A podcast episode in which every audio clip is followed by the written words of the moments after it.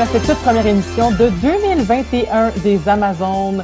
Une émission qu'on devait faire l'année passée, euh, mais finalement, j'espère que vous avez eu beaucoup de plaisir à écouter euh, les suggestions de ce que vous pourriez écouter de Geek en ce temps des fêtes fait par Élie Larraine. J'aimerais remercier encore une fois Élie d'avoir fait cette chronique et euh, je suis excessivement heureuse qu'on a pu se rencontrer en 2021 malgré la pandémie, malgré le confinement. On va essayer de continuer notre rythme d'un podcast aux deux semaines pour nourrir la culture pop à choc.ca. Et pour ce faire, on va parler aujourd'hui d'Occupation Double qui s'est terminée.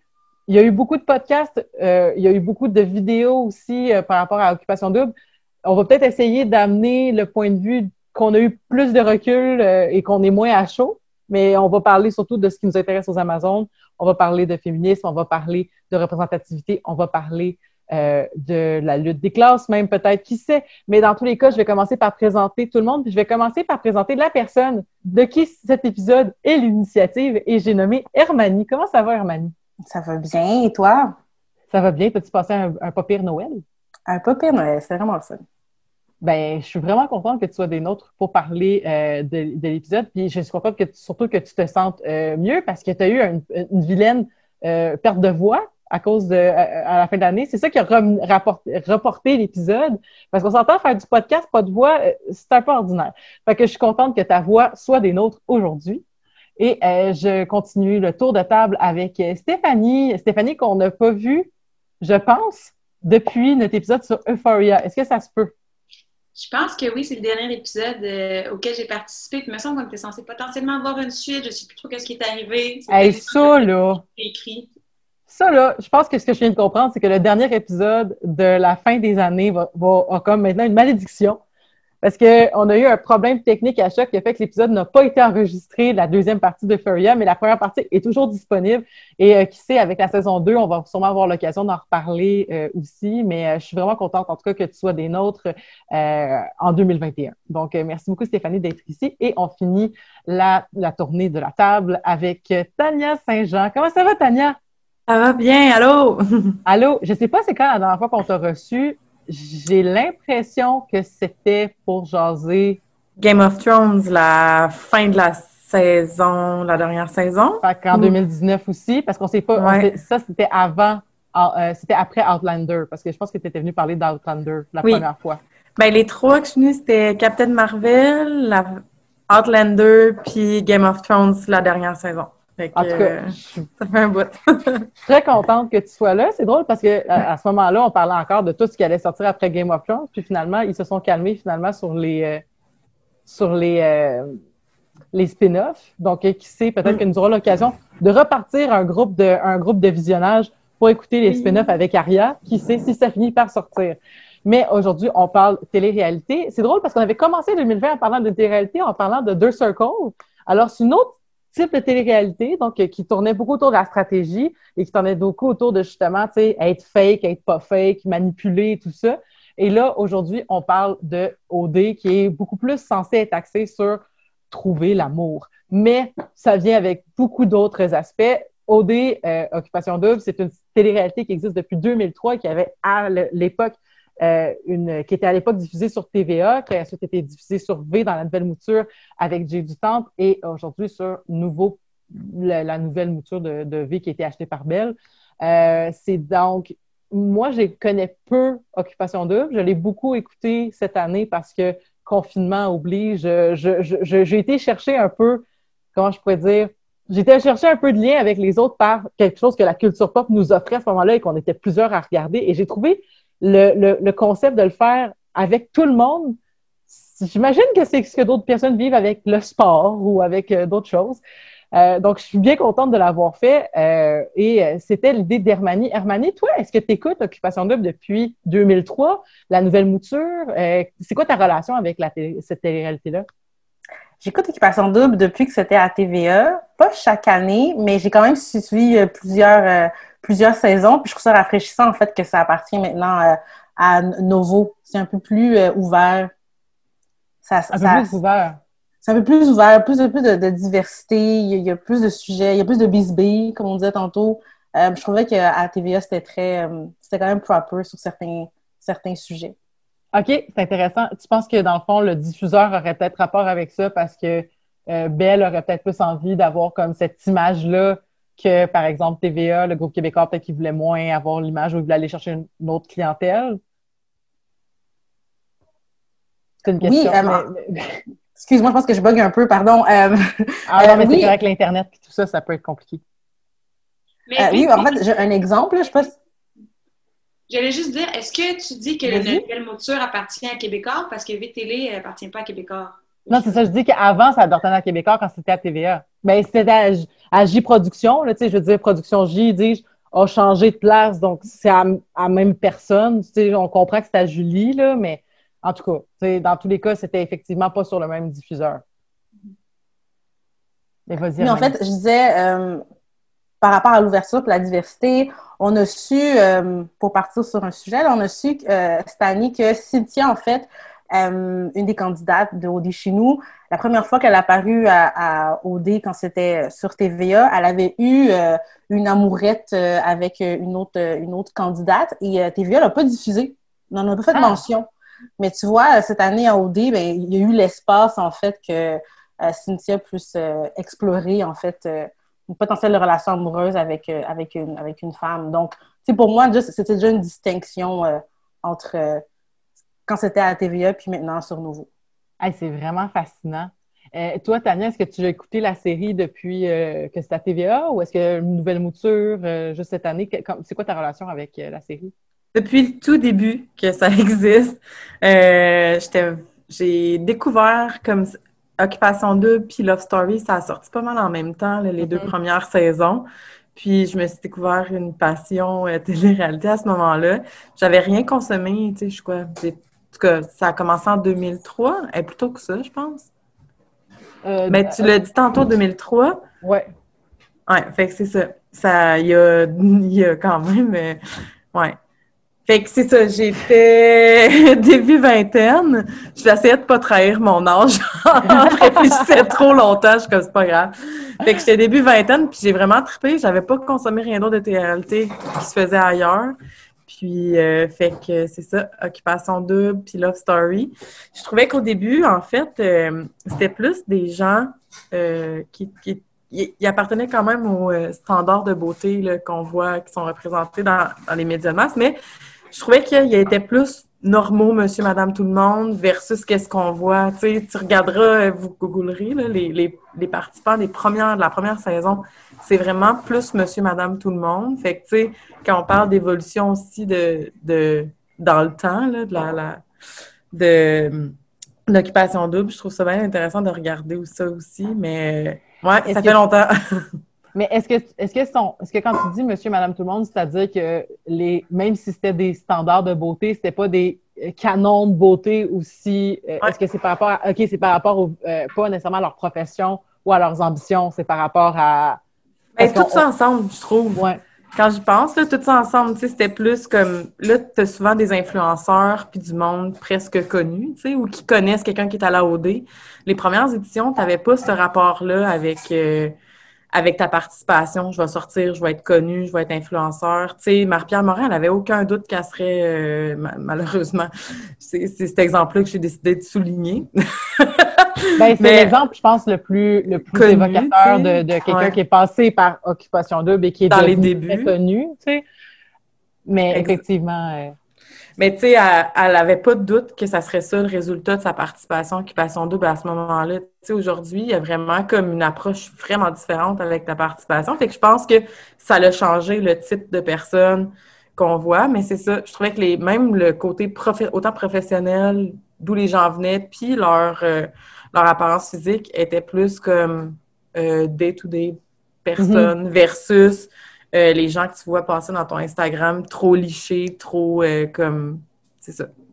Je le ben, ben, rapidement, parce que ça, me fait penser que j'ai lu un article, dans le fond, que ce que je ne savais pas, c'est que quand les gens font occupation double, du moins cette édition-ci, les quatre dernières années, quand je dis cette édition-ci, euh, ils signent un contrat avec la, compagnie d'influenceurs de, de, de, Production J.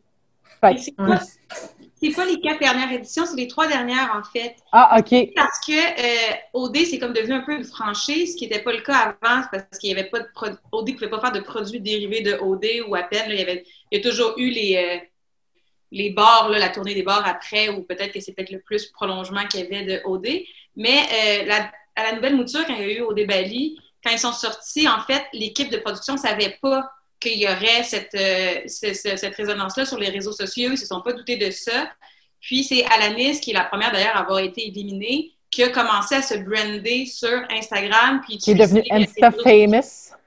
Puis là, ouais, puis là, il y a comme une, il y a un ami d'un des candidats qui faisait un peu ça dans la vie, être agent pour des réseaux sociaux. Fait que se sont tous affiliés à cette personne-là euh, à ce moment-là.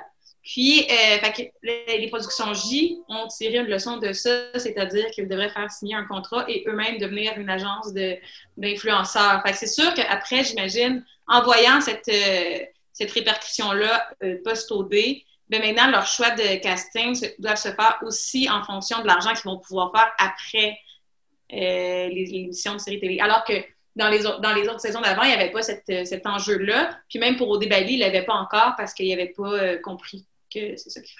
Ben, c'est vraiment intéressant ce que tu amènes, Stéphanie. Puis je trouve vraiment que c'est l'angle que, que j'avais considéré aussi quand j'avais lu ça euh, la première fois comme information qu'il y avait un contrat qui était signé comme ça dans un objectif de représentativité d'influenceurs et tout ça. Parce que c'est ça, je me suis dit, ils vont pas chercher des gens qui vont juste faire un bon show de TV. Ils vont chercher des gens qui vont devenir un produit qui vont pouvoir capitaliser sur plusieurs années, si possible. On va pouvoir parler après de gens comme Charles et Héloïse, comme qu'est-ce que, que tu fais quand c'est ça tes produits? Mais avant ça, euh, si, ça, tu me permets, Stéphanie, toi, c'est quoi ta relation avec OD? Est-ce que tu as écouté OD euh, avant, avant euh, cette ben, année?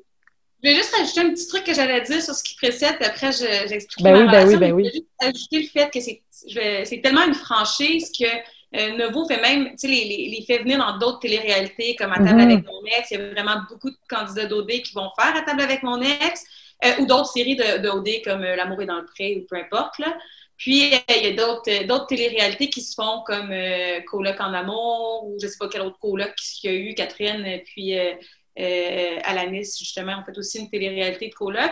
Fait que je pense qu'on on brand aussi ça pour faire d'autres téléréalités puis continuer à suivre euh, nos euh, personnages préférés dans leur supposée réalité. Là. Ce que j'appelais le nouveau verse. cette espèce de. Puis là, juste le fait que Kevin, je pensais qu'on le dirait plus tard, mais Kevin qui était dans l'émission, qui est maintenant à Big Brother, on l'a appris hier. Euh, au moment d'enregistrer, on l'a appris hier. Et euh, c'est ça, donc effectivement, c'est exactement ce que tu dis, euh, Stéphanie. Je, suis 100% d'accord avec toi.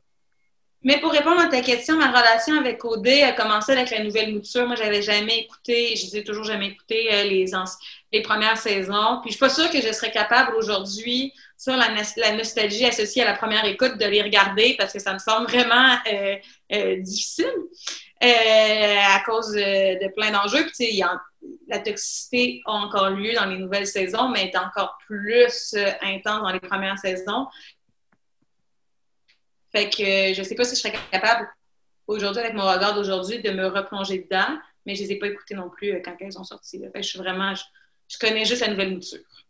Ben, en tout cas, euh, si on peut parler du contenant avant de parler du contenu, ce qui serait plus facile si tu écoutais les vieilles émissions, parce que j'ai trouvé un site de streaming, c'est qu'il y avait 10 épisodes, c'était un épisode par semaine la première saison pendant 10 semaines, mettons. Ce qui est, on est très loin du 80 épisodes qu'il faut se taper quand on s'intéresse à OD cette, cette, année ou les autres années précédentes. Puis en plus, avec, mettons, OD Bali qui avait OD Extra sur une autre chaîne et tout ça. Euh, c'est beaucoup d'investissement, je trouve, contrairement, mettons, justement, à, ben, à l'époque, on, on, avait des décodeurs où on pouvait enregistrer, où on pouvait enregistrer. Moi, j'enregistrais avec euh, des VHS, des choses comme ça en 2003, mais euh, tu sais, c'est pas le même investissement de temps que je trouve aujourd'hui. Ça, ça pourrait être l'aspect plus facile. C'est pas tout à fait vrai parce qu'avant, il y avait OD la nuit. Fait qu'il y avait des longues Oui, c'est ça que je dire. Dans la première saison, d'ailleurs, OD Bali, il avait repris ce concept-là où on avait toutes des nuits entières à pouvoir les, regarder pendant le jour grâce au décalage horaire. Là. Euh, donc, il y avait... Euh, mais avant, dans toutes les autres saisons avant, il y avait toujours OD la nuit, ce qui devait faire des dizaines et des dizaines d'heures de plus d'écoute. Mais ça, ça, ça, on ça, ils l'écoutaient sur Internet?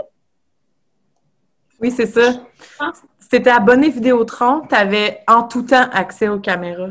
Là, peut-être que je, je, suis pas mal convaincue de ce que j'amène, mais euh, quand tu étais abonné Hélico Vidéotron, tu pouvais comme Ben- suivre en tout temps les participants, tu avais comme un, un lien, il me semble. faudrait que je google, je suis pas comme sûre comment tu pouvais y, y accéder, mais tu pouvais les regarder tout le temps. Ça, je m'en souviens, je sais, je l'ai fait au début d'Internet, là. En tout cas, à 4, on a toute l'information. Merci de me reprendre sur, euh, sur ce que je- sur ce que j'ignorais, parce que c'est ça, c'est tout- c'est tout nouveau cet intérêt.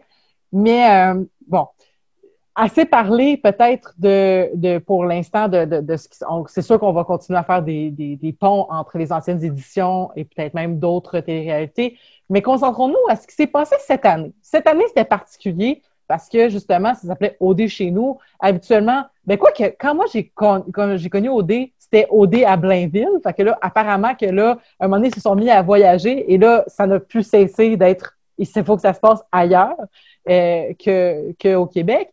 Donc, cette année, c'était censé être au Brésil. Ils sont finalement restés sur, euh, sur, dire sur, le, sur Québec, mon Dieu, euh, au Québec, dis-je. Est-ce que vous avez trouvé que ça vous manquait à quelque part ces voyages-là dans votre écoute? Comment ça l'a influencé pour vous, votre visionnage, le fait que ça se passait à, la belle, à la belle province, dis-je, pour faire des belles métaphores? Hermanie, veux-tu commencer?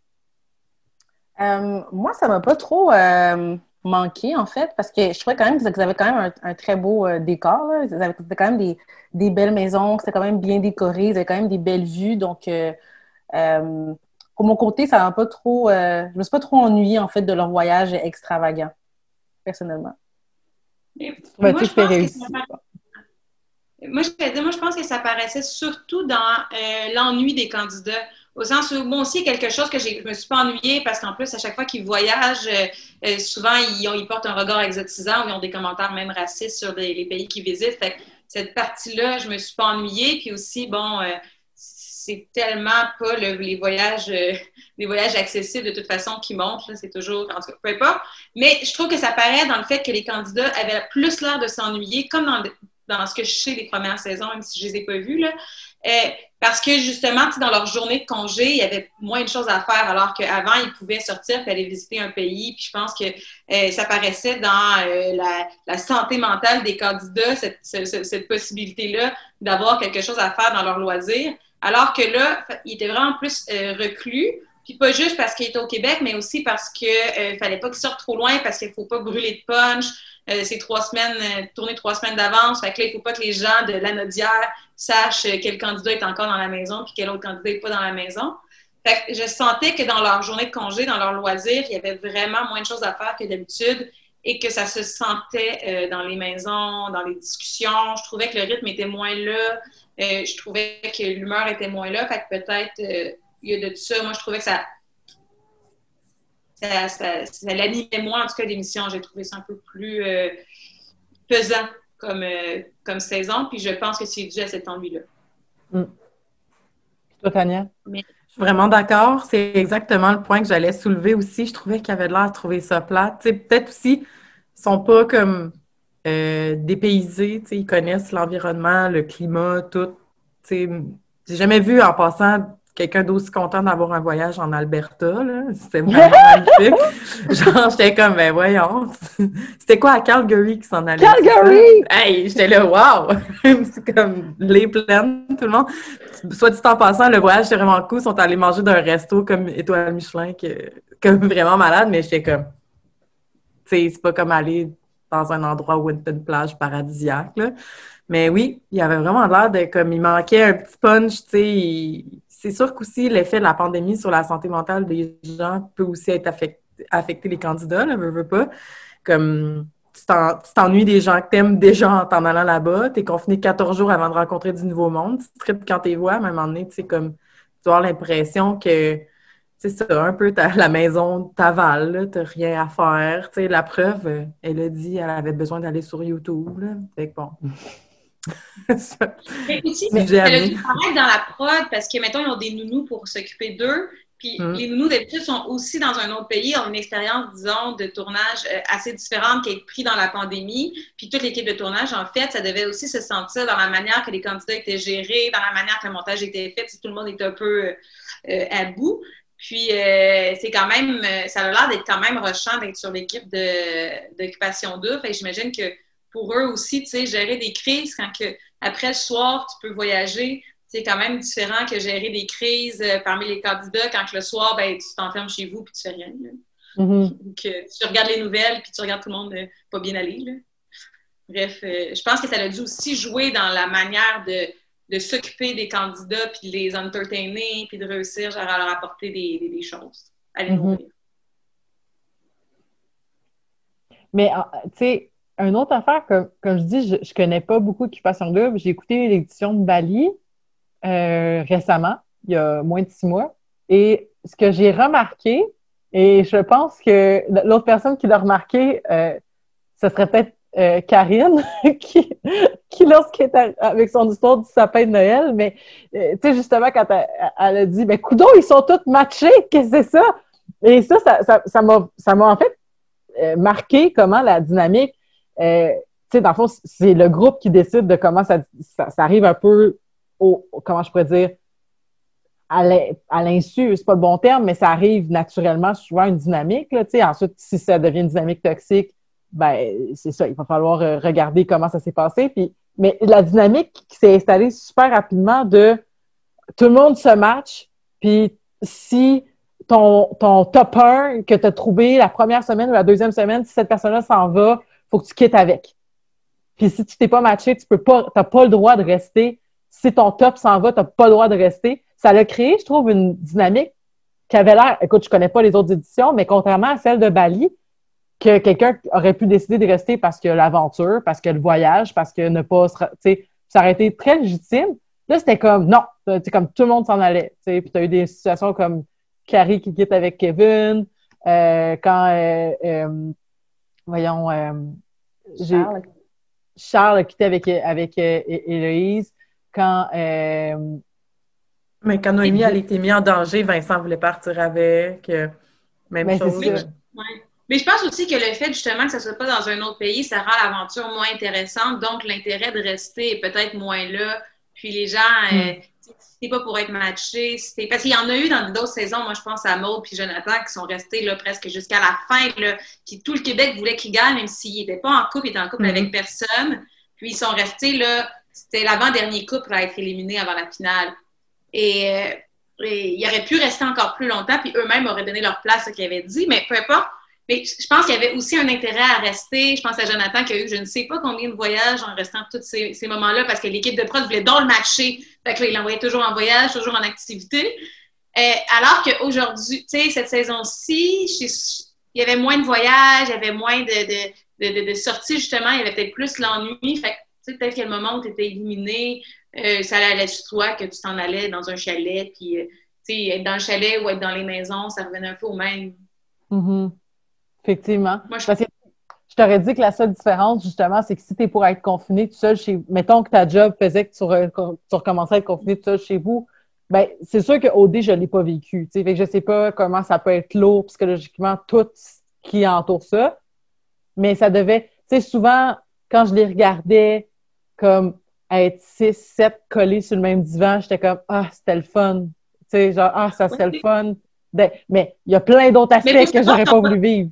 Mais oui. Mais il faut savoir qu'ils n'ont pas le droit de lire, qu'ils n'ont pas le droit d'écouter de la musique. Il y, a quelques, il, y a une- il y a quelques heures par semaine qu'ils ont le droit d'ouvrir un livre, d'écouter de la musique. Ils n'ont pas le droit de s'entraîner tout seul. Il faut absolument qu'ils soient toujours avec les autres. Fait que, niveau santé psychologique, tu sais, t'as beau être plus qu'un puis pouvoir te toucher.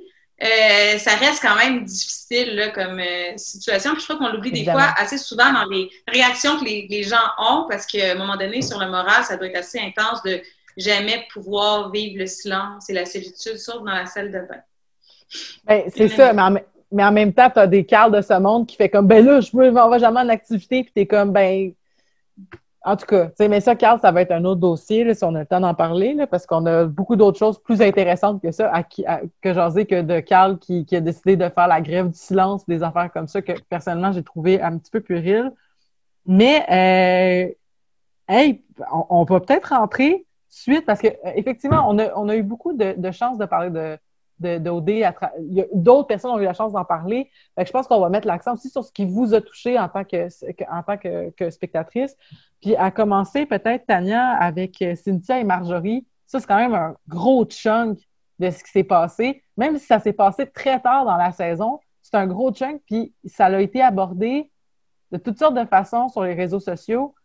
Puis on va pas nécessairement, moi, je, vais juste mettre un, Il y a des choses que j'ai entendues, mais je sais pas si c'est des rumeurs, fait que j'en parlerai pas aujourd'hui par respect pour euh, les candidates parce que euh, ça serait pas. Euh, moi, je pense qu'on on, va tout prendre le côté de la médaille qui est Cine et Marjo ont vécu une expérience ensemble et leur, leur expérience, elle est valide, peu importe ce que les autres ont envie, d'en ont envie de dire par rapport à ça.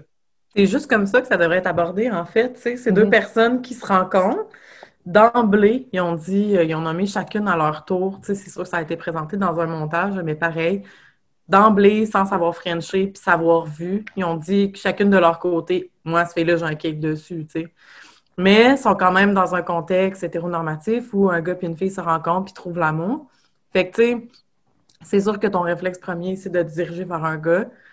Mais comme. Puis en plus, tu sais, c'est aussi quand même un gros défi de faire euh, un, coming out, de t'assumer ton attirance envers une personne, puis de dire je vais être en couple avec une personne d'un sexe, du même sexe que moi dans une émission qui propose pas ça pantoute.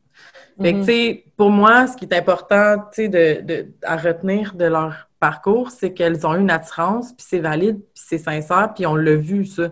Il y a personne qui peut dénier dans renier dans le montage qui nous a été proposé qu'elles avaient aucune attirance puis que ça n'a jamais été démontré. Ça se peut pas, Fait mm-hmm. qu'à partir de là, je trouve que c'est juste comme... C'est de la médisance. On n'est pas gentil de juste comme vouloir s'impliquer dans, dans, les détails de leur relation. C'est deux femmes qui, ont une attirance l'une pour l'autre, puis sont allées comme explorer ça ensemble, comme une fille puis un gars font dans le même contexte.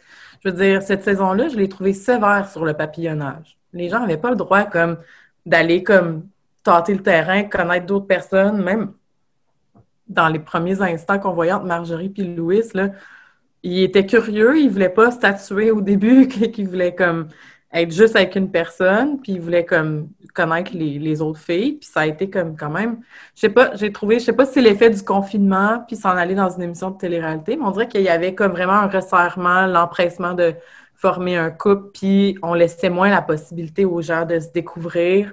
Fallait vraiment comme être en couple durement. Fait que je trouve que ça a affecté aussi notre vision de comment Marjorie et Cynthia, pourquoi ils ont pu finir ensemble, puis pourquoi c'était légitime qu'elles finissent ensemble. Fait que je pense que l'orientation sexuelle selon la finalité de la relation, au sens aussi, il fallait avoir une maison puis des enfants. Il y a plein de personnes qui ne seraient pas hétérosexuelles. je ne dis pas tout le monde qui finit par avoir une maison puis des enfants. Donc, moi, je trouve que, tu sais, il aurait pu juste s'embrasser dans, dans, un party, puis ça aurait été légitime de dire qu'il y avait une attirance. Tu n'es pas obligé d'avoir une relation pour avoir une attirance pour quelqu'un d'autre. Puis aussi, tu sais, on, parle de s'assumer. Tu sais, pour Cynthia, elle, c'était peut-être de s'assumer publiquement, de le dire à plus de monde. Mais pour Marjorie, c'était d'aller jusqu'à faire son coming out auprès de ses proches parce que sa famille n'était pas encore au courant. Puis, tu sais, on ne le rappelle pas assez à quel point faire un coming out, c'est difficile. On ne connaît pas la réalité de sa famille non plus. On ne peut pas savoir c'est quoi les enjeux qui sous-tendaient son coming out. Fait que moi, je crois qu'il y avait vraiment beaucoup de niveaux à cette relation-là que les gens ne semblent pas euh, être sensibles à ou comprendre. C'est déjà quand elle a nommé son attirance, bon, tout le monde était comme Ah ouais, il y a eu déjà un doute. Fait que déjà, le doute, de, tu dis, les deux disent à d'autres personnes qu'elles sont attirées l'une par l'autre. Et la réaction, c'est Ah ouais, t'as déjà été avec une fille. Fait que déjà, la première réaction qu'elle reçoit, qu'elle reçoit, c'était le doute. Ensuite, Marjorie, elle a demandé à Héloïse puis euh, Nadé de poser la question à, à Cynthia, savoir si elle était attirée par, euh, euh, par qui était attirée, c'est quoi son, son, orientation sexuelle. Et euh, elle s'est fait dire Ah non, non, je suis vraiment pas à l'aise de poser cette question-là. Donc, on redit qu'il y a un tabou sur l'orientation sexuelle. On peut poser n'importe quelle question, mais ça, là, ça, ça, serait malaisant de demander à quelqu'un, alors que ça devrait pouvoir être une question tout à fait simple et surtout dans un jeu de séduction, là, ça me semble être des questions de base. C'est quoi tes orientations sexuelles? C'est quoi ton identité de genre? C'est quoi tes préférences? Ça me semble être assez de base dans un jeu de séduction. Euh, puis, euh, fait que déjà, il y avait déjà des, limites qui leur étaient mises, ou du moins des doutes qu'on leur mettait. Puis on sentait, moi, je trouvais tout au long de la saison à quel point Marjorie, elle se posait des questions par rapport à elle-même, du fait qu'elle n'avait pas fait son coming out. sais, quand elle était avec Cynthia, à un moment donné, elle lui dit Ah, tu sais, je suis euh, bisexuelle ou pansexuelle, je ne sais pas exactement comment elle s'identifie, mais euh, j'aime vraiment le corps d'un homme. Là. Fait elle-même, elle essayait de se rattacher un peu à une partie de son orientation sexuelle qu'elle connaissait. Elle, elle redisait jusqu'à temps qu'elle réussisse euh, à, l'assumer un peu plus ou à l'assumer devant la caméra.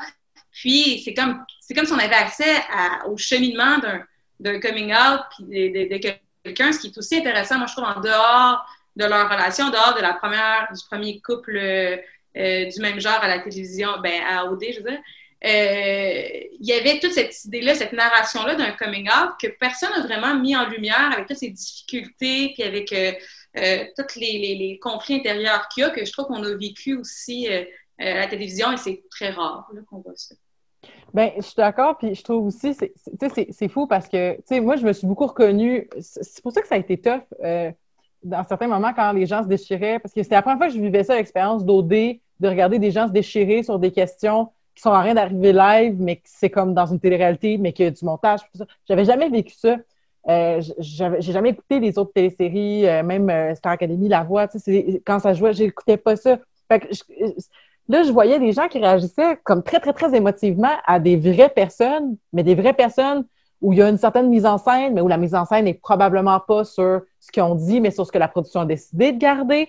Fait que c'était beaucoup de choses. Puis moi, je me reconnaissais beaucoup dans Marjo. Tu sais, quand j'ai fait mon coming out, il y a très longtemps, il y avait ça aussi, tu sais, genre, la première affaire que j'ai dit, c'est ah, mais tu sais, euh, tu sais, euh, genre, c'est vraiment cool, les gens qui sont pas hétéros.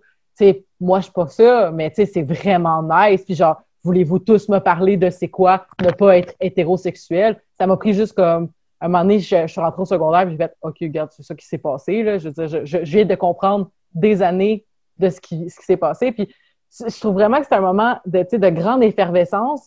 Puis c'est tellement poche comme tu dis, que ça a été traité comme ça, tu sais, que ça a été traité comme pour le drama, parce que c'est comme, tu sais, j'ai vécu, j'ai vécu ce, ce moment-là deux fois dans ma vie, quand j'ai fait mon coming out comme pansexuel, puis quand j'ai fait mon coming out comme non monogame. Puis les deux fois, c'était des moments d'énorme effervescence. Fait que je me suis beaucoup reconnue dans Marjo à cause de ça. Puis aussi, quand j'ai quand il y a eu le montage, puis ça j'en parle parce que ça a été mis sur le site internet quand ils montraient des petites capsules des, chalets des exclus, où ça a été, dans le fond, pas mal expliqué, un pas mal dit que, gars, Carrie, Kevin, Marjorie, Cynthia, ben, ils ont probablement fait l'amour ensemble, puis c'était bien correct, puis tout le monde était correct avec ça. En fait, moi, mon seul malaise que je voyais, c'était, ben, je vois des gens qui sont malaisés de dire que, hey, on est des adultes consentants, puis on se fait du plaisir, puis j'étais comme, ça, c'est ça qui me rend mal à l'aise. C'est le fait que vous êtes mal à l'aise de le dire. Mais le fait que ce que vous avez fait, ça me regarde pas, puis c'est bien chill. Puis je trouvais vraiment que cette, ce moment-là aussi a été récupéré pour invalider l'orientation sexuelle, pansexuelle, parce que Cynthia avait dit qu'elle était pan. Euh, Marjorie, je pense qu'elle avait dit qu'elle était bi, mais c'est pas, pas grave, là, tu sais, dans le fond. Mais le fait qu'ils sont non hétéros et, qu'ils ont eu une activité qui était non monogame traditionnelle, ben, j'ai trouvé ça hyper hétérosexiste puis hyper genre rushant de, voir tout le monde qui était comme oui mais là ça fourre à gauche puis à droite on s'en sais c'est pas des vrais puis c'est comme mais en même temps, c'est comme ça qu'on est jugé. Je veux dire, moi, je me suis fait dire à plusieurs reprises, à l'époque où j'avais 12 ans puis je faisais mon coming out, tu peux pas savoir que tu es bisexuel ou pas hétéro parce que tu n'as jamais fait l'amour avec une femme. Puis je suis comme, c'est ridicule. Je veux dire, j'ai jamais fait l'amour avec un gars non plus, puis ça t'aurait jamais dérangé. Fait que ces questions-là sont tellement absurdes. En tout cas. Mm-hmm.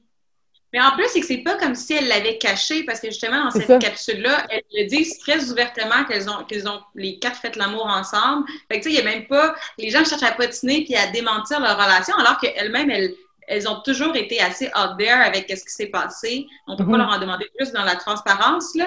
Puis je trouve qu'il y a de. Euh, tu sais, justement, le mot-clé, un des mots-clés de la saison, c'était l'authenticité. Mhm. Puis je trouve que on dirait que ça nous a tellement rentré dans la tête, l'authenticité, alors que dans les autres saisons, c'est peut-être moins le, un des mots-clés euh, qui était là. Puis que là, après, tout le monde s'est mis à euh, juger l'orientation sexuelle de quelqu'un selon cette euh, norme-là de l'authenticité. Mais authenticité hétéronormative, évidemment.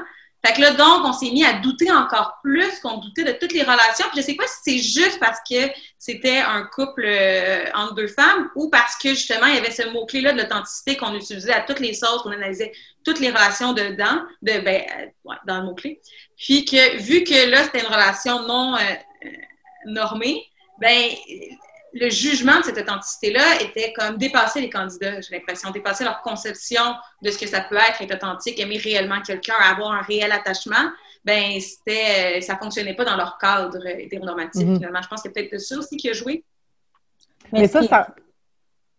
Ben, en fait, j'allais faire un lien avec, euh, euh, j'allais faire un lien euh, avec ce que, ce, que, ce que tu voulais parler, Hermanie, parce que je trouve que ce que dit Stéphanie, ça fait, ça fait un lien direct avec ce que tu souhaitais nous parler du manque de réflexion souvent qui, qui, de la production qui accompagne lorsqu'il y a une représentativité. Est-ce que c'est de ça que tu allais parler par hasard? Mais je m'excuse oui. si je coupé. J'allais dire justement, tu sais, comme à, la fin, euh, on, a eu des, on a eu comme deux émissions spéciales d'occupation double, je ne sais plus comment ça s'appelle, mais on a invité des personnes, puis euh, des panélistes. L'heure de vérité? Non, non, juste après, ah. avec euh, des, des, personnalités connues, là.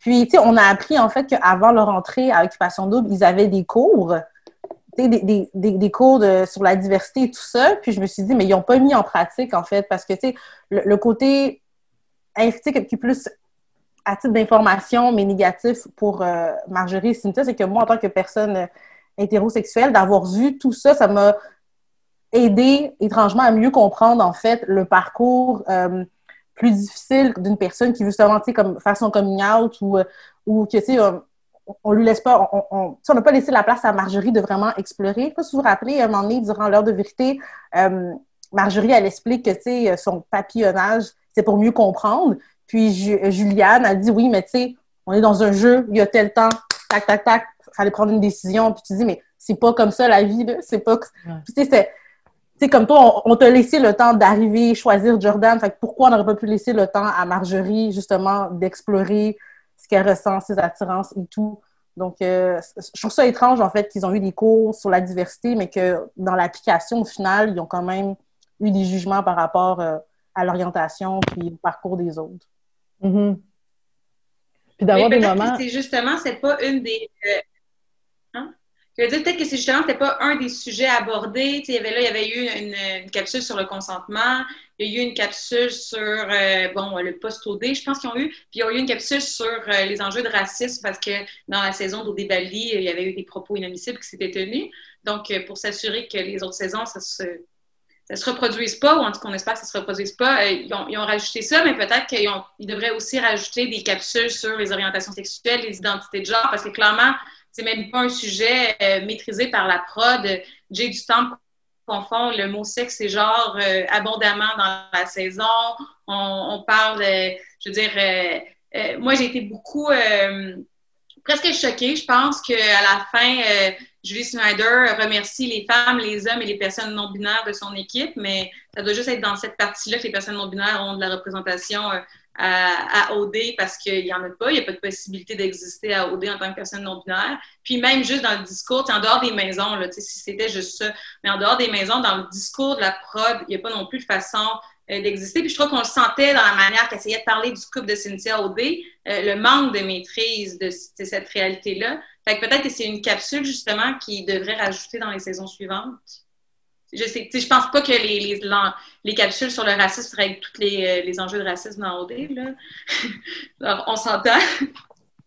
Mais peut-être que celle-là aussi devrait être ajoutée. Là.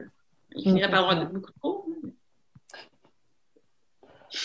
Mais je trouve effectivement que, tu sais, le premier rapport qu'on a eu avec la, tu sais, mettons, si on compare, euh, je parlerai pas de Bali avec euh, Jessie, tout ça, mais si on parle de de justement cette année, la première fois où est-ce que cette année, à chez nous, ils ont parlé un petit peu d'ouverture sur l'hétérosexualité, au-delà de l'hétérosexualité, c'est je sais plus qui qui dit Ah, j'ai peut-être un kick sur l'une ou l'autre, là, je m'en rappelle plus c'est quoi. Puis t'as juste Jay qui fait oh, Fais-le! Tu sais, genre, fais-le! Ouais, ça va être nice! Puis j'étais comme je, je, je pense que Jay était honnête dans ce commentaire-là, mais je chantais quasiment le Oh, ça, ça va être de la bonne TV mais c'est probablement pas ça qu'il voulait dire, mais c'est difficile de pas le voir comme ça. Tu sais, je sais que lui, ce qu'il veut probablement dire, c'est Yes, on va tellement être nice d'avoir un couple gay à l'émission, tu sais, mais c'est pas, tu sais, en tout cas. Mais je, je, je sais pas, je suis pas dans sa tête, je veux pas. C'est pas pour prêter des intentions, mais moi, j'ai un malaise avec cette réaction-là. J'ai un malaise avec le fait qu'il soit comme overly content. Je, je trouvais, ça m'a, ça m'a bizarrement vibré. Je sais pas comment le dire, là, mais quand ça s'est arrivé, je fait comme c'est quoi là tu veux, Jay? Est-ce que tu veux le show? Est-ce que est-ce que tu trouves que est-ce que c'est parce que tu veux sous-entendre on est rendu là? Ou est-ce que tu sous-entends genre ah ça euh, ça c'est nice là, ça c'est ça c'est nice, ça c'est comme si je t'ai invité à une affaire de euh, genre en tout cas c'est parce que je pensais à un sketch de, des bobos quand tu dis on est enfin invité à un mariage lesbienne, tu sais parce que tu peux cocher ça sur ta sur ta sur ta liste de wokeness là. Mais bref. Mais c'est peut-être le seul problème de l'occupation double en ce moment, c'est cette idée-là d'être un peu trop révolutionnaire, de mettre les mm. premiers des choses de l'avant, puis de, vouloir donc passer des messages, puis de vouloir donc être dans l'avant-garde, que comme il se passe une petite affaire là, qui, est, qui est en dehors des normes, puis on en fait un, on, le, on, le, rend spectaculaire, on en fait quelque chose, on le, on le, on le, on en sort tout le jus qu'il pourrait avoir et de façon assez maladroite souvent.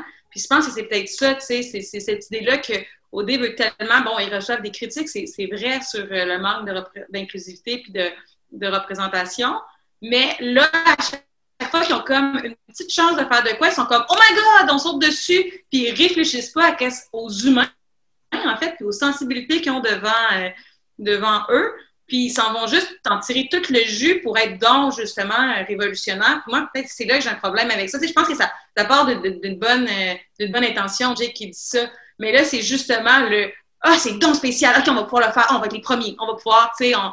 puis on saute sur l'occasion, puis on prend pas, tu sais, on fait pas un step back en disant Hey, on est outillés pour le faire? Oh, j'avais pas vu ça venir, est-ce que je est-ce que je vais savoir comment le gérer? Est-ce que parce que tu sais, il suffit pas euh, de mettre euh, des gens ensemble qui représenteraient quelque chose qu'on n'aurait pas l'habitude de voir pour être capable de le mettre en scène, euh, d'être capable d'en faire quelque chose dans le montage, d'être capable de s'en occuper, d'être capable d'être bienveillant, d'être capable de tout décortiquer. Fait que moi, je pense que j'ai peut-être ça, là, cette idée-là de donc vouloir être révolutionnaire, que OD devrait, ben, tu sais, euh, remettre en perspective un peu parce qu'ils ne sont pas vraiment, tu sais, malgré tout. Mais ça serait quoi? Tu sais, je pense pas juste à, mettons, Cynthia puis euh, Marjorie, tu sais, je pense à, Julie, je pense, euh, euh, tu sais, je veux dire, chaque fois qu'ils ont quelque chose, quelqu'un qui pourrait représenter la diversité, entre guillemets, mais tu sais, on, saute dessus puis on capitalise ce message-là puis on le désincarne finalement. Tu sais, ces personnes-là deviennent un message puis toutes les émotions qu'elles vont vivre sont moins importantes que le message qu'elles ont à passer, tu sais. Ben, Julie Munger, je trouve que c'est un bon exemple de ça, justement, parce que, tu sais, Julie, euh, malgré le fait que c'est une personne grosse, c'est aussi une personne qui représente, genre, infonée, euh, et, tu sais, comme, il y a plein d'affaires comme qu'on dirait qu'ils ont voulu créer aussi un autre personnage. C'est comme, on allé te chercher pour ta belle personnalité, même si t'es fucking chicks, là. C'est une belle femme, là, Julie Munger. Elle est, elle est très belle.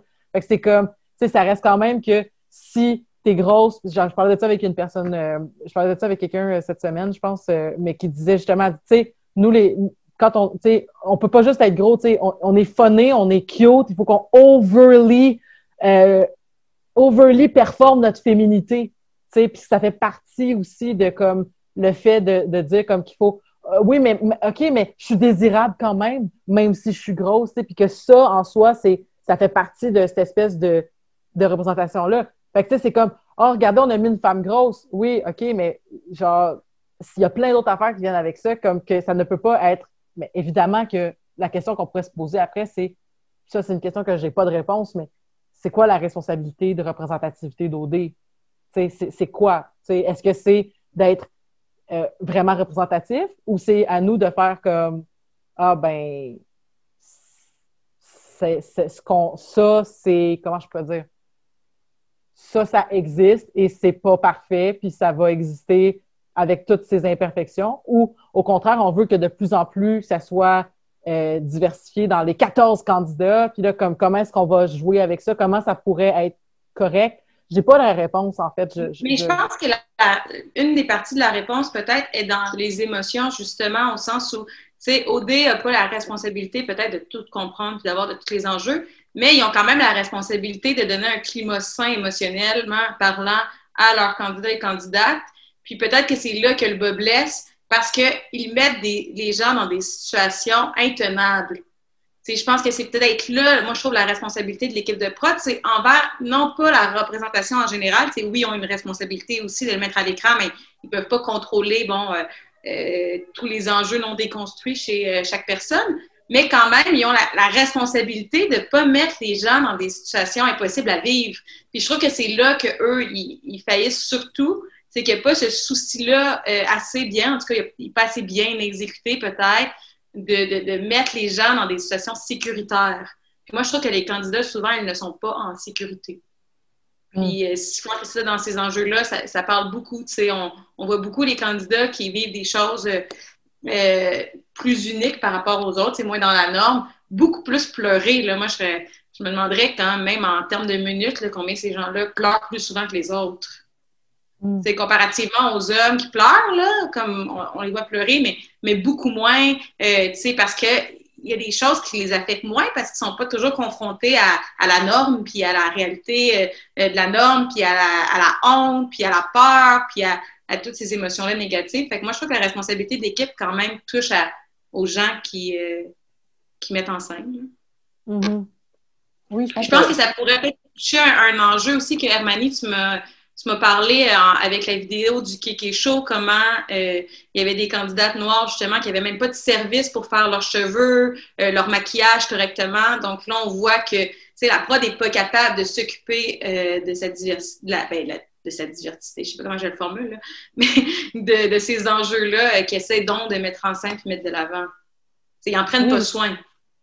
Oui, justement, j'allais dire le, petit malaise que j'ai eu euh, dans l'article que je vous ai envoyé. De, on a appris en fait que la prod a approché Nadé, en fait, euh, pour faire partie de, cette mouture-là. Puis en fait, je ne sais pas pour vous, mais en lisant l'article, j'avais compris en fait qu'ils avaient approché Nadé parce que ça avait l'air d'une personne positive, puis qu'en fait, euh, qui elle est en tant que personne mixte allait rendre le public québécois plus à l'aise d'aborder certains enjeux.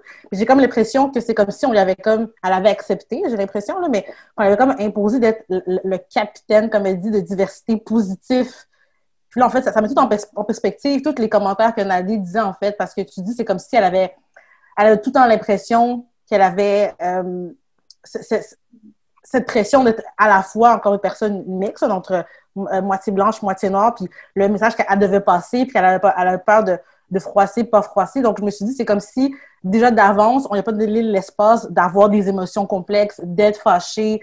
Je sais pas si vous comprenez ce que je veux dire, en fait. Je me suis dit, vous l'avez choisi pour nous rendre à l'aise d'être d'avoir cette diversité-là en elle, mais vous n'avez pas à comme nous rendre à l'aise qu'elle ben, soit noire et blanche, et en tout cas, bref j'ai trouvé ça mal, je sais pas ce que tu en penses, là, puis je sais pas ce que vous en pensez tout le monde, là, je sais pas, j'ai trouvé ça maladroit que, justement, on l'a placé sous un espèce de rôle, tu sais, c'était la plus vieille, c'était la plus euh, la plus sage sur plein d'affaires. Moi, j'ai tellement trouvé ça hot, comment elle a géré l'affaire avec Héloïse, là, j'étais comme, oh my God, genre, j'aimerais ça être nadée quand je vais être grande, j'aimerais ça avoir cette patience-là, mais, tu sais, ensuite, quand tu remets ça en contexte, tu es comme, OK, finalement, c'est pas que c'est comme crime à, le garder beaucoup. Puis elle, probablement, a probablement toléré des situations qu'elle n'avait pas envie de tolérer parce que elle savait comme tout ce qui allait venir après. Puis ça a paru avec ce qui s'est passé en fin de parcours, puis ce que j'ai trouvé malheureux parce que j'étais comme, pour vrai, j'ai tellement aimé tout son parcours que j'ai trouvé ça plate que là, dans, les dernières deux semaines, c'est sûr que j'ai trouvé ça plate comment Marjo puis Cynthia ont été traités, mais je suis comme, man, si, si Nadé c'était ma chum, c'est sûr que je, genre j'aurais pas tu sais si c'était arrivé comme ça j'aurais fait comme ah ben ok bon on va écouter ce que tu as à vivre là-dedans tu sais j'aurais pas réagi en faisant comme ah ben ça n'a pas de sens euh, finalement t'es pas fine tu sais c'est comme finalement t'es pas fine. C'est tellement comme moi ça j'ai trouvé ça tout, tout bien malheureux là. Mais bon. Mais moi je pense qu'un des problèmes d'ailleurs dans cette dans ce dans ce truc là c'était que euh, les mais tu sais, elle a mis ça sur un truc qu'elle se voulait rationnel, tu sais. Puis là, elle a, elle a, jugé de la relation Cynthia-Marjorie pour euh, être capable de défendre le fait qu'elle aimait pas Marjorie. Puis je pense que c'était un problème de OD. sais, elle aurait pu juste dire qu'elle aimait pas Marjorie, eh que leur caractère, ils mhm. s'entendent pas. Fais juste assumer que t'aimes pas quelqu'un. Ce n'est pas grave. Vous n'êtes pas obligé de tout vous aimer. C'est impossible. Puis des fois, je trouve que dans OD, ils font trop semblant de tout s'aimer. Genre, ils font, ils sont pas capables de se confronter, puis ils sont pas capables de juste dire, ils trouvent des raisons, là, mais faites juste dire que vous l'aimez pas la personne, c'est pas grave. Mais il y avait un autre problème aussi, parce que, tu sais, tout le long du parcours, on a, ça a toujours été ambigu, genre les, les, origines de Marjorie, mais de voir deux personnes, deux femmes noires ne pas être amies à OD, euh, peut-être que la production ne voulait pas vivre ça non plus, peut-être que aussi la, la, communauté noire ne voulait pas voir ça à la télévision, ne voulait pas voir deux personnes euh, ne pas être amies. Euh, c'est comme en National TV. Donc, il y avait, il y avait, il y avait tout ça aussi parce qu'après, Nadia, elle, elle, a comme mis des excuses sur Instagram. Puis, comme tu dis, elle n'a pas besoin, elle a le droit de juste dire comme toi et moi, on n'est pas compatibles. Fini, mm-hmm. mais il fallait qu'elle justifie que non, finalement, j'aime Marjorie. Non, mais finalement, c'était. Donc, tu sais, comme il y, avait, il y avait plusieurs choses que. Je sais, je sais même pas si la production elle aurait pu dénouer ce nœud-là, en fait. Mais en tout cas, c'est juste un, un, exemple de la maladresse. Euh, de vouloir, euh, de vouloir mettre de la diversité euh, dans, leur, dans leur contenu. Mm-hmm. Parce que, tu sais, au final, il y avait beaucoup d'affaires qu'elle reprochait à, à, à, Marjorie, que moi, je me suis beaucoup reconnue dans, ses comportements, dans les comportements de Marjorie en tant que, en tant que neuroatypique, tu sais. J'ai trouvé qu'il y a beaucoup d'affaires que Marjorie, pas toutes, on n'est pas pareil, puis, mais tu sais, comme, en tant que TDA, il y a beaucoup de choses qu'elle faisait, que, puis comme quand j'avais réagi, j'étais comme, ah ouais, ça, ouais, je comprends exactement, ou du moins, je me projetais dans ce genre de comportement-là. J'étais comme, puis je sais a des gens qui pourraient trouver ça fucking gossant, tu sais, puis genre que ça peut pas convenir ou que quelqu'un qui ne sait pas pourrait faire comme, aïe, c'est quoi le problème, tu sais, puis, euh, tu sais, la fameuse crise. Puis c'est ça, en fait, tu sais, la, la, fameuse fois où Marjo a crié sur Carrie.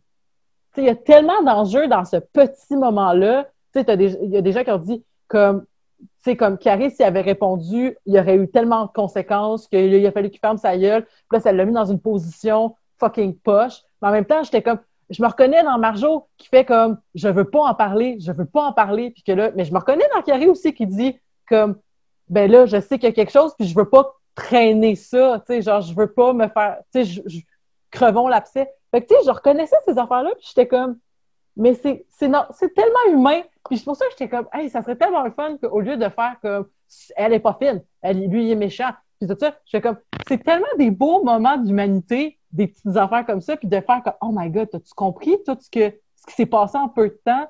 En tout cas, c'est ce que je trouve le plus intéressant de la série, puis c'est pour ça que je trouve ça malheureux, en fait, que ça s'en aille.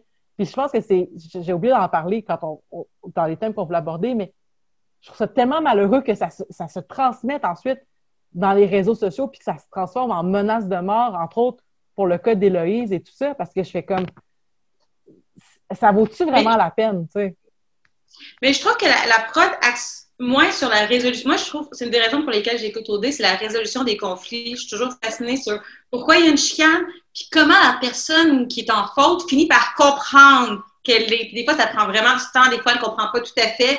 Moi, je trouve que c'est un des, trucs qui est intéressant avec Eloïse, même ça se faisait répéter des choses, ça a pris le déclic de Jay pour enfin sentir qu'il y avait un problème effectivement à réfléchir, mais même si ça se faisait répéter, elle ne l'entendait pas. Ça, j'ai trouvé ça intéressant à, vivre humainement, puis je trouve que dans tous les conflits aussi, je trouve que la série axe pas assez sur toujours en train de parler de bisbee, mais elle axe pas sur la résolution des conflits, ce qui est toujours un truc intéressant. Tu sais, moi, justement, dans, dans cette engueulade-là entre, ben, finalement, tu sais, que euh, Marjorie se fait reprendre sur cette scène-là. Moi, j'étais beaucoup, en fait, moi, j'étais beaucoup euh, avec Marjorie, euh, souvent sur son TDAH aussi, tu sais, cette, cette incapacité de contrôler ses émotions ou d'écouter ou de réagir trop fort, son trouble de l'opposition qui était, qui était là assez vif.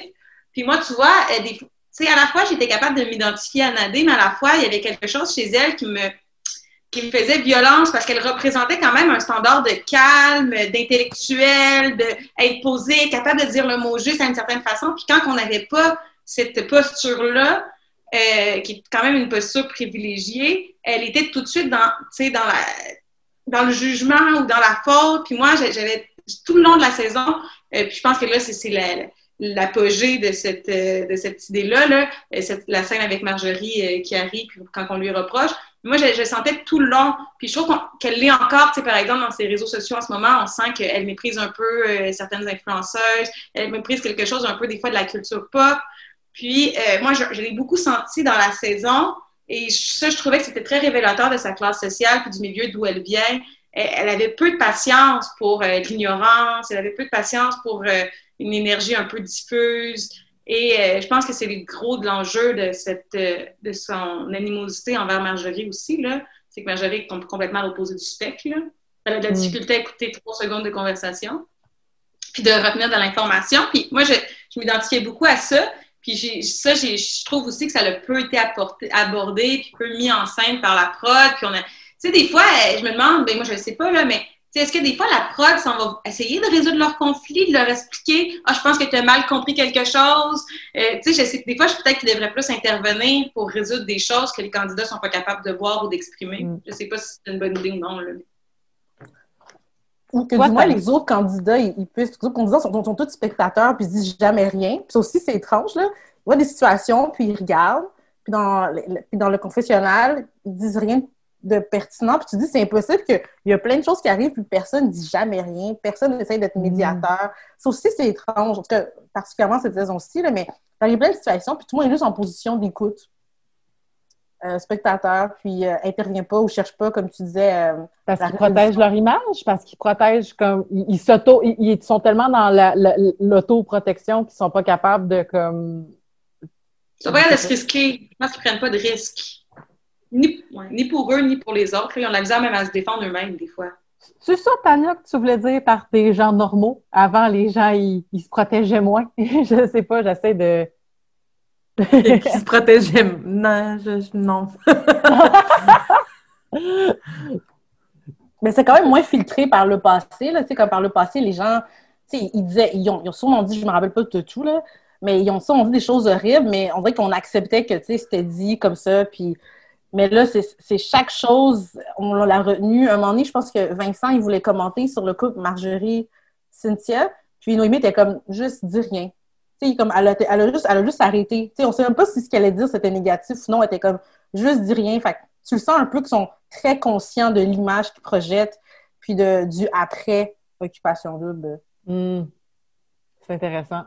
Parce que, parce que ça revient à ce qu'on discutait aussi hors d'onde, tu sais, de, de, du fait que c'est c'est que c'est des gens ensuite qui vont avoir une carrière parce qu'ils ont signé un contrat avec une production de, ben, qui les installe comme des influenceurs, qui les installe comme des, nouvelles vedettes, et effectivement, c'est pour ça que j'étais très curieuse de comment est-ce que la production, déjà que l'histoire, même si ça l'a fait couler beaucoup d'encre euh, pour la production, l'histoire de Charles et Héloïse, c'est, Tania, toi qui as écouté des émissions d'OD y a eu-tu beaucoup de tricheries?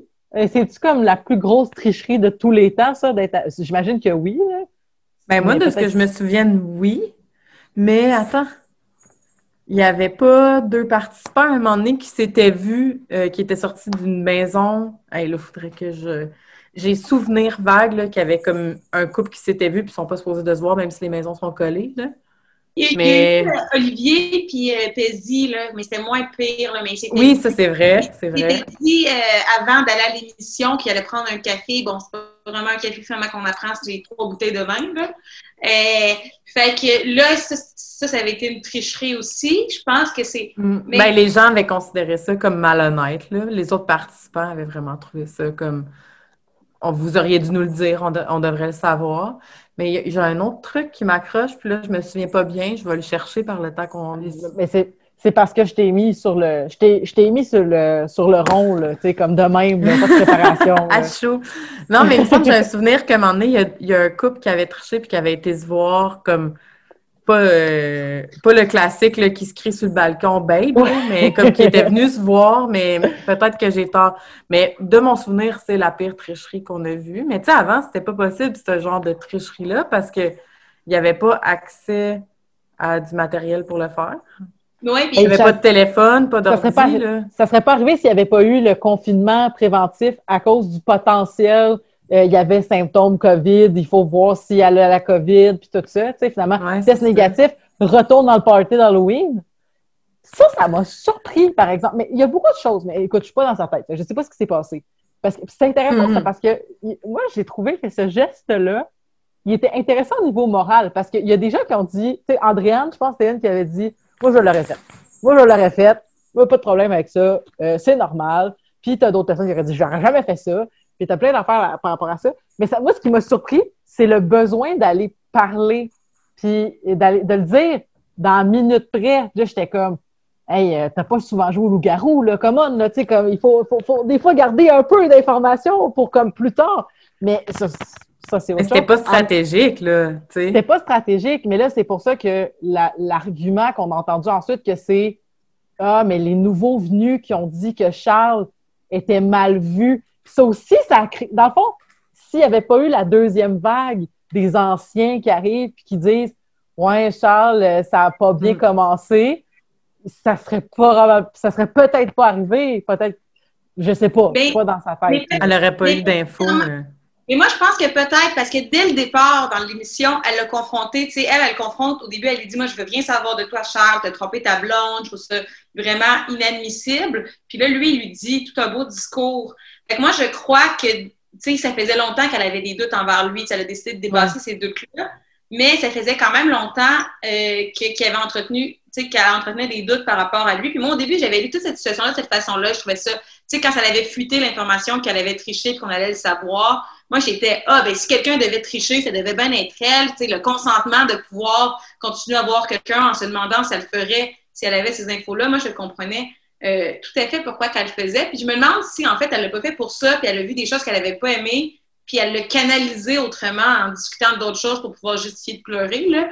Parce que tu sais, sinon, elle aurait arrivé tout bouleversée. Puis qu'est-ce qu'elle disait à ce moment-là? Tu sais, je sais pas si elle a été capable de confronter, elle aurait été capable de confronter Charles pour lui dire euh, Ah, ben j'ai vu des choses sur toi qui m'ont bouleversée. Ou est-ce que c'est ça la réalité? Puis elle a dit, elle a tout mis ça sur euh, le pauvre Vincent qui est devenu un bouc émissaire. Sais, on le saura jamais, ça, si c'est ça la réalité.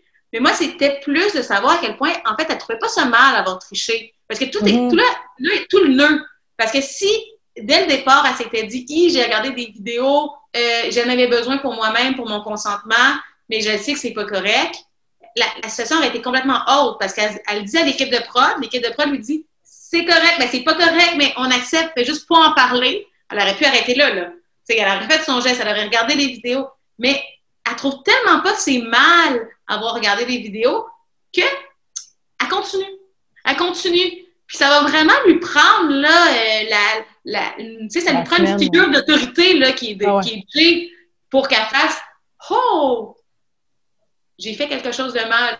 Mais avant ça, jamais elle s'est dit qu'elle avait fait quelque chose de mal. Moi, ça m'a fasciné ce moment-là. Qu'on lui réexpliquait que c'était mal, que c'était triché, puis elle est comme Non, pas vraiment.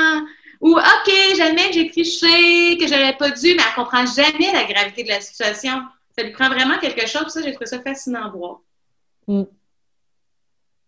Effectivement. Comme que quand Jay a dit ce qu'il a, dit, que tu, l'as vu dans son visage, que ça. Tu sais, en tout cas. Ça, puis. Euh, mais tu sais, c'était fou ce, souper-là, parce que c'est aussi le souper où est-ce que. Euh, il y a eu des. Je ne sais plus c'était qui la personne. Je, pense que c'était. Je ne sais plus c'était qui la personne, mais tu sais, elle a comme coupé une personne qui est en train de parler de ses émotions pour dire non, non, ça ne dérange pas. C'est c'est Noémie qui a failli d'être éliminé à cause de, son, de son geste. Ben, il a coupé la parole pour lui dire que c'était chill. Ben, c'est ça. Mais moi, j'ai trouvé qu'il y avait beaucoup d'autopréservation là-dedans, tu sais, de genre, euh, tu sais, comme de, de, dissonance cognitive, puis tu sais, de comme, dans, dans, dans, dans son, agissement toute la semaine. Puis dans son, non, non, non, mais c'est chill, c'est chill, c'est beau, c'est beau, tu sais, comme, c'est beau.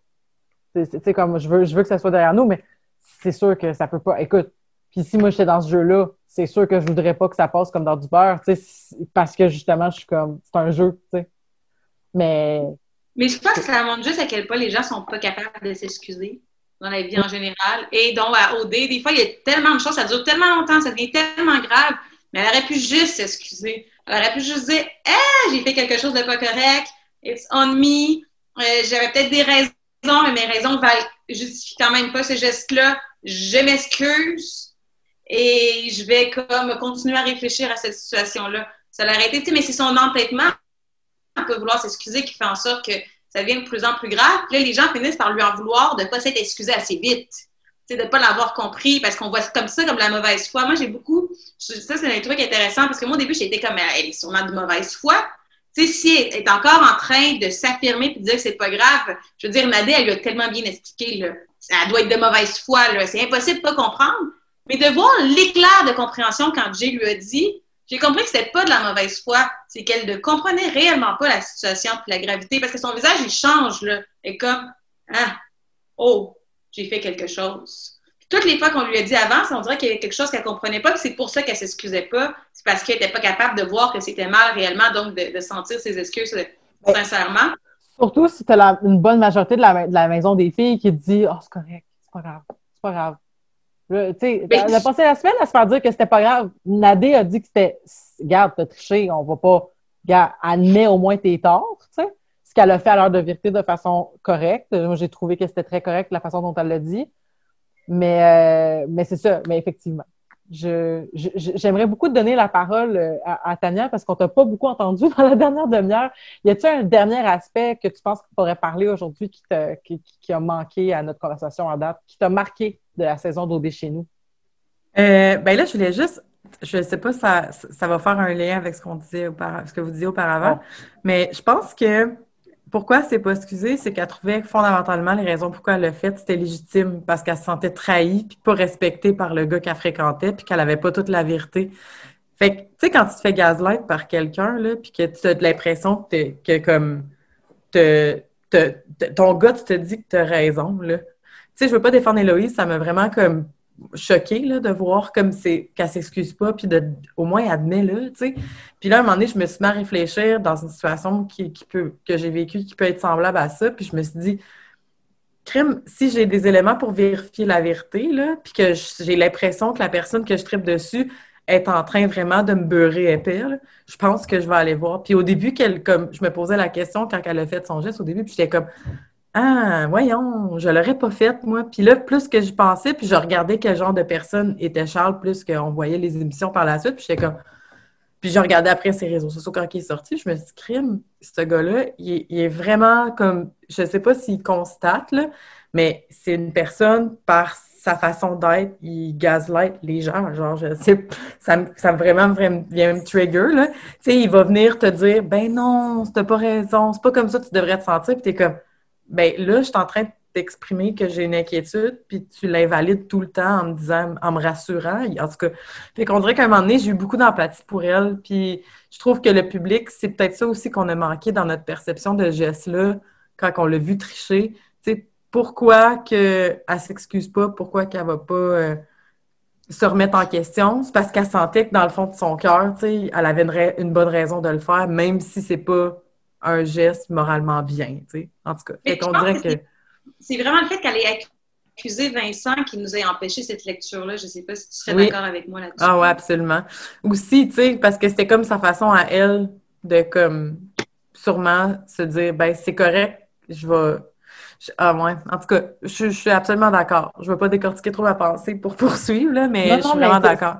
Mais c'est super intéressant parce que ce que, ce que j'ai trouvé, malheureusement, là, dans le fond, là, puis je n'ai pas écouté assez de, de, de, saisons pendant que les saisons étaient en train de jouer pour pouvoir comparer. Mais j'ai trouvé que dans notre petit réseau, euh, Tania, nous étions sur le, même groupe où on discutait de ces choses-là. Euh, on nommait beaucoup les problématiques des messieurs. Mais je trouvais qu'on nommait beaucoup plus les problématiques des madames en dehors de ça. je trouvais que tu sais, justement, ah ben là, Nadé est plus fine, euh, là, Cynthia Marjo, c'est pas vrai, euh, Héloïse, c'est une tricheuse. Ça sortait beaucoup. Mais Kevin qui dit quelque chose de complètement sexiste sur genre la, les, les seins de, de, Cynthia, leur relation est aussi fake que leur. En tout cas, whatever. Là, c'était tellement. Puis Charles, qui. Moi, ça m'a. Écoute, quand j'ai su que Charles. Parce que j'ai commencé toute la saison comme deux, trois semaines en retard. Et quand euh, la, la, fois où Charles a dit je suis un féministe, fait que ta Il a interrompu une fille pour dire ça, tu sais. C'est comme... là que j'ai comme fait, je veux découvrir c'est qui cette personne-là, puis que j'apprends que c'est un travailleur, un ancien travailleur social. Puis là, j'étais comme, tu sais, il faut pas se leurrer, je veux dire, c'est pas parce que tu es travailleur social, psychologue, médecin ou peu importe, dans la relation d'aide que tu vas être une personne adéquate en tout temps. Mais ça, c'est un autre niveau de ne pas être adéquat, tu sais. Parce que justement, j'étais comme, déjà, là, si ta pulsion d'être travailleur social, c'est que tu veux aider les gens, puis clairement, pour aider les gens, il faut que les gens euh, acceptent ta position de leader. C'est tellement pas. mais il veut pas aider les gens, il veut être reconnu pour aider les gens. Mais non, mais je oui, sais bien. c'est pas la même chose. Mais, je sais bien, mais c'est ça que c'est là que j'allais. J'étais comme, moi, c'est ma profession d'envie. Fait que j'étais comme, hey, je, genre, je les vois tout de suite, les red flags, là si j'étais ta prof à l'école, je te le dirais, genre, aïe, tu t'es pas là pour les bonnes raisons. Ça veut pas dire qu'il passerait pas son cours, mais ça voudrait dire que, euh, tu sais, euh, genre, pour toutes sortes de raisons, nous, euh, dans notre formation, on se fait dire par nos profs, hey, va régler telle bibite avant de, rentrer sur le terrain parce que tu vas avoir, ça va avoir de l'impact. Genre, c'est des choses qui arrivent. Fait que quand j'ai vu ça, j'étais comme, hey, une chance que c'est plus un intervenant parce que là, quand il travaillait sur le terrain, ça devait. En même temps, je ne sais pas. C'était-tu un personnage? C'était-tu. Euh, il y a plein d'affaires que je peux pas savoir. Fait que je veux pas. Je m'excuse, c'est sorti un peu. Dans le sens, je veux juste me reprendre parce que je ne sais pas comment c'était comme travailleur. Je veux pas dire qu'il y aurait. ne hmm. méritait pas de travailler. Si on, regarde son Instagram avant qu'il ait passé à OD, je pense qu'on peut comprendre que c'était pas tout à fait un personnage ou pas uniquement un personnage. Mais tout ça pour dire que j'ai trouvé, mis à part justement sur ces genres de petits réseaux-là, avec des gens très, très informés, des gens très, très euh, sensibilisés à plusieurs questions, euh, j'ai trouvé qu'à l'extérieur de ce réseau-là, on avait, j'ai l'impression que c'était juste les femmes qui se faisaient bâcher. Mais ben, tantôt, tu prenais Carl en exemple. Il pétait des coches, là. Puis, ah. tu sais, Jordan, moi, je trouve que c'est comme plein de red flags d'un gars qui a l'air hyper colérique puis qui punch d'un mur quand il est pas content, genre. Ouais, ouais, tout à fait. Tu sais, il y a, il y a comme. C'est il y a plein d'exemples, je trouve que les gars se sont mis dans des situations où ils auraient pu être vraiment critiqués aussi sévèrement que les filles pour du papillonnage ou pour comme une erreur de tricherie. Puis je trouve qu'on est le, autant le public que eux, entre eux dans les participants, ils ont été vraiment soft avec ça. Mais tu sais, j'ai encore le S mes lunettes day-to-day féministe qui, qui me donne cette perception-là. Si oui, tant mieux. Mais je sais pas, moi, j'ai vraiment eu le, même feeling aussi. Je sais comme, moi, il me semble que les gars sont pas aussi chicanés. Tu sais, oui, Charles, ça a dépassé les limites dans la perception du public, mais je trouvais qu'il y avait quand même comme, je sais pas, un, un, laisser-aller, genre sur autant la colère que, que comme justement là, les, propos méprisants de style Kevin qu'il y a eu. J'étais comme, voyons non, il y a personne qui critique ça, genre. Ben vraiment, puis ça me fait penser à un article que j'ai lu sur euh, Joanie qui disait quand elle est sortie, tu sais, Joanie, ça a quand même été dépeint comme un personnage, euh, euh, peu importe, là, euh, je, je pense, de mémoire, même, si je ne l'ai pas écouté, j'en entendais parler négativement, puis mm. les, propos qui ont été dits à son égard étaient souvent... est folle. Ben, elle est folle, c'est ça, tu sais, l'espèce mm-hmm. de capacitiste, puis genre l'espèce de, de, de, notion sur comment, tu sais, même si Joanie, rappelons-le, parce que moi, je ne savais pas, mais elle a quand même dit des propos très racistes aussi, je veux dire, comme c'est plus compliqué que je sais. Mais elle a dit dans une entrevue, moi, on m'a montré une certaine, une certaine vision, de comme, une certaine façon de ce que je projetais. Puis elle a dit, je l'ai compris quand ils ont montré ma photo tout nue, quand ils ont montré nos réseaux sociaux. J'ai dit, OK, là, je viens de comprendre qu'est-ce qui se passe avec moi. Puis je pense que là, elle est devenue comme vraiment moins patiente parce qu'elle était comme, pourquoi je servirais une prod qui, comme, m'a dépeint, m'a dépeint comme ça? Puis aussi, elle a dit, moi, on m'a montré plein de fois que j'ai pété des coches, mais ils n'ont pas montré les fois où Sandrine qui pétait des coches puis brisait des verres. Ils l'ont pas montré, mais c'est arrivé, tu sais. Puis mhm. ça m'a beaucoup touché. Puis c'est pour ça qu'à partir de là aussi, je me suis dit, tu sais, ça reste que c'est comme, au final, c'est qui qui va payer, puis c'est qui qui va subir le tribunal populaire, ben c'est ce que la production va décider. Des fois, peut-être qu'ils ne le voient pas, mais s'il y a clairement des situations comme ça, ils l'ont vu, puis ils ont décidé, si cette personne-là, on l'envoie. À, à, mon sens. Je peux me tromper, là. Mais bon.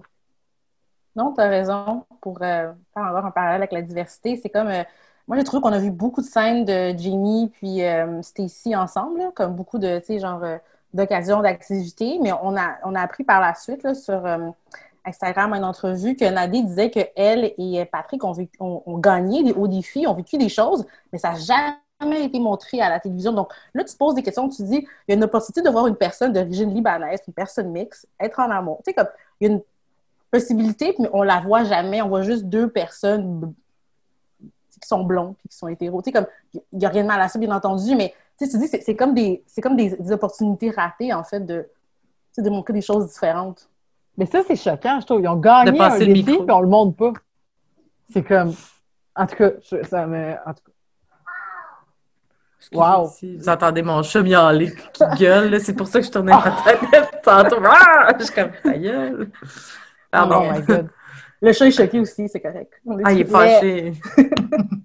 C'est là qu'on voit c'est là qu'on voit l'importance que la prod a, puis l'importance aussi, tu sais, on peut s'imaginer que cette production-là doit être majoritairement blanche, où les gens en position de pouvoir doivent être majoritairement blancs, majoritairement hétéros, puis que, ou majoritairement avec des billets sexistes. Puis c'est là qu'on le voit, c'est dans le montage, dans ces choix-là, de, tu sais, de, de mettre seulement en valeur, ben, en valeur, en dévaleur euh, Joanie dans cette, dans cette histoire-là avec Sandrick, alors que, tu sais, elle se fait gaslighter tout le long, puis c'est vraiment une relation d'abus, puis, tu sais, euh, même, euh, tu sais, il me semble que c'est lui qui avait dit la, la phrase de genre, euh, c'est genre, c'est un tracteur difficile à partir, mais une fois que c'est parti, ça s'arrête plus, parce qu'elle avait émis le fait que, tu sais, le fait qu'il s'endorme après être venu, puis qu'il se calisse de son plaisir à elle, c'était un peu poche.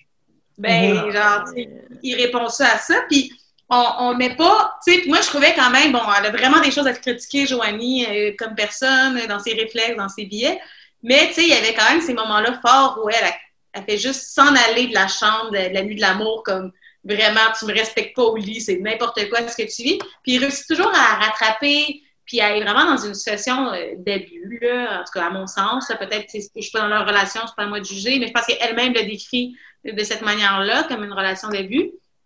Puis, euh, euh, je trouve que ça montre que la prod, elle n'est pas au fait de ces enjeux-là très diversifiés parce que dans le montage, elle n'est pas capable de savoir comment faire ou de savoir comment les démêler ou les mettre de l'avant parce que pour arriver les mêmes scènes, bon, ce serait toujours aussi invivable pour les personnes, mais il pourrait être mis autrement en scène. On pourrait justement mettre plus Nadé puis euh, euh, Patrick euh, euh, lors de différentes conversations justement sur des enjeux qu'ils vivent au lieu de leur donner juste le micro pour qu'ils fassent euh, une fois un taboulé, puis elle, lit son, son texte sur le racisme, ce qui est intéressant, mais je suis certaine qu'il y avait des conversations aussi intéressantes qui n'étaient pas obligées d'être aussi cadrées, mais probablement que la prod n'était pas capable de les voir, ces situations-là, et de les mettre en scène. Puis moi, je trouve que c'est, c'est peut-être là aussi la question de la diversité que la prod devrait se poser, genre qui est dans son équipe, qu'est-ce qui, qui, qui est en position de pouvoir, qui, euh, qui fait des décisions, qui, qui, qui met les choses en place.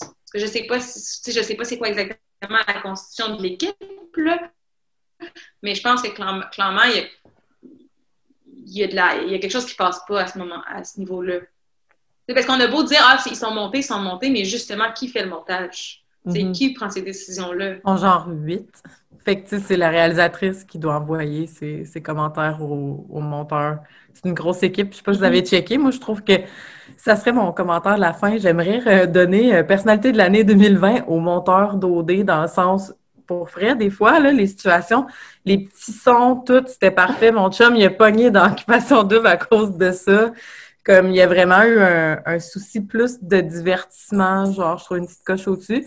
Puis je trouve que mon souhait pour la prochaine année, ça serait d'une équipe qui est mieux outillée pour traiter de. Tu sais, il y a, y a des gens là, qui, qui sont comme dans le au côté script puis réalisation qui vont diriger les gens qui vont faire le montage. Fait il y a vraiment un souci additionnel à avoir pour vous voulez amener de la diversité, ben outillez-vous en tant qu'équipe pour la, la- l'encadrer, tu sais, pour l'accueillir, puis l'encadrer pour bien la diffuser, puis la faire rayonner. En tout cas, ça serait ça mon, mon, mon, com- mon commentaire de la fin. Continuez à nous mettre des petits sons niaiseux pour nous faire rire, mais comme mettez aussi des, des- les, les bouts, qu'on a des discussions enrichissantes, sais, pas juste comme c'est le fun les entrevues que j'ai fait avec des, des personnes significatives, tu sais, on a eu le un apport de la communauté autochtone, tu sais, je me souviens euh, pendant euh, OD Afrique du Sud, il y avait une entrevue vraiment touchante, significative, mais on veut pas que ça ait l'air tout le temps instrumentalisé. Comme, tu sais, faites-nous sentir qu'il y a un réel traitement de la diversité quand c'est filmé puis que c'est apporté après quand nous, on le regarde, tu sais.